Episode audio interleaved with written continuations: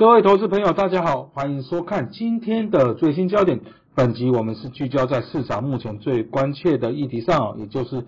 系股银行的倒闭的冲击，那以及对美股乃至全球股市的影响为何哦？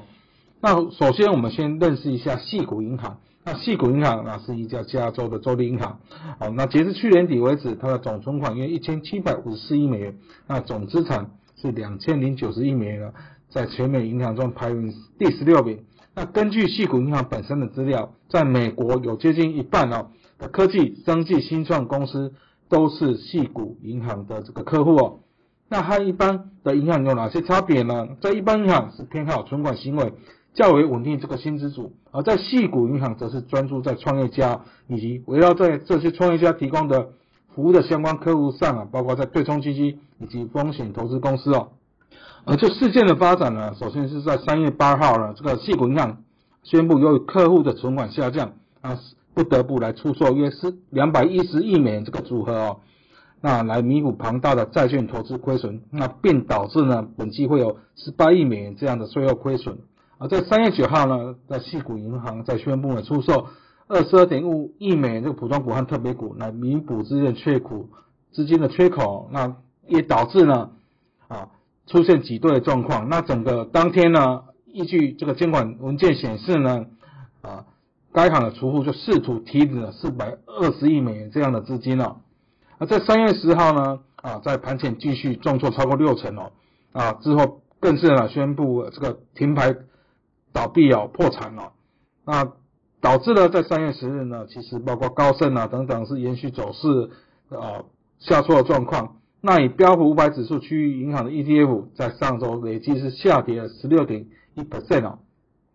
细股银行倒闭呢是两千零八年以这个金融海啸之后最大的美国的破产银行啊。那我们啊分析呢，它主要的会有这样事件爆发的三个因素。那首先是存款的流失哦。那我们知道在去年联准会是大举的升息哦。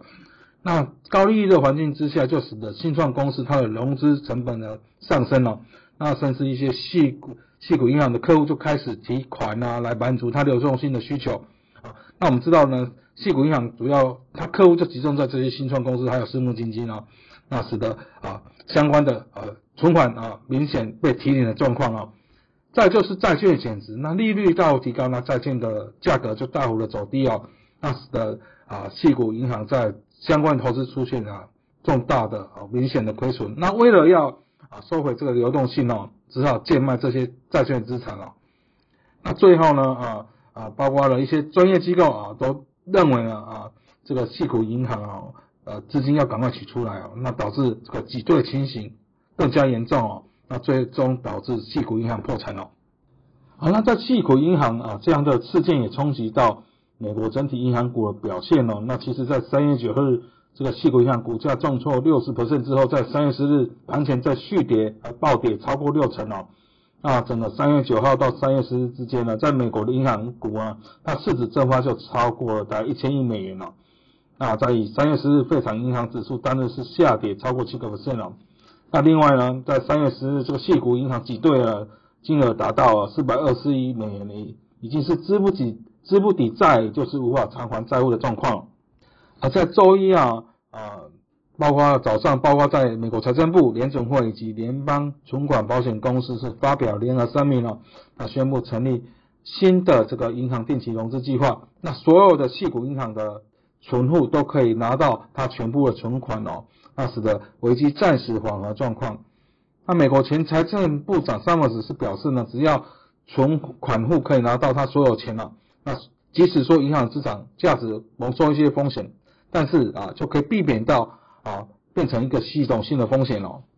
那细股银行会不会导致呢？啊这个另一个呃金融海啸呢？那其实我们认为呢，那细股银行的客户比较多，集中在未上市的创投啊、私募基金啊，或是衍生性的新创公司哦。那事件呢也是较为独立，所以啊我们认为比较不会啊衍生出系统性的风险。那不过呢，啊，原本联总会呢，它的紧缩的步伐啊，因为通膨这个或是在就业数据是高于预期哦，那可能哈就会受到一些影响哦。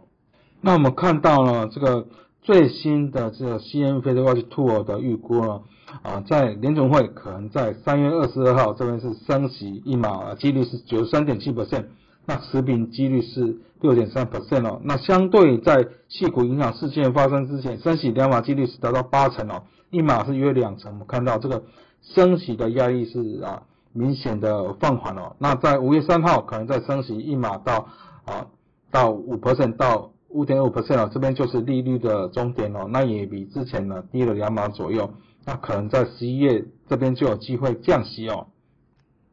在系股银行倒闭之后呢，在市场情绪呢，不管是避险情绪也好啊等等哈，或是啊风险情绪啊，这边呢啊都是明显的攀高的状况了啊。到底市场上啊像系股银行这样的啊金融公司或是银行啊，还有多少未爆弹哦？这边都会影响市场的投资信心哦。那另外比较好一点就是呢，在系股银行事件之后，那费的升息几率看起来会从两码啊降息嘛，这是在三月部分了。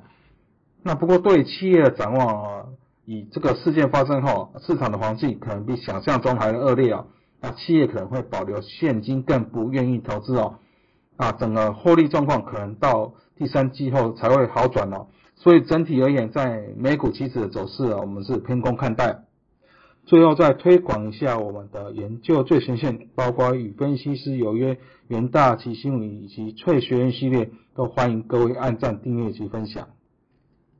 以上是今天的最新焦点，我们下次见。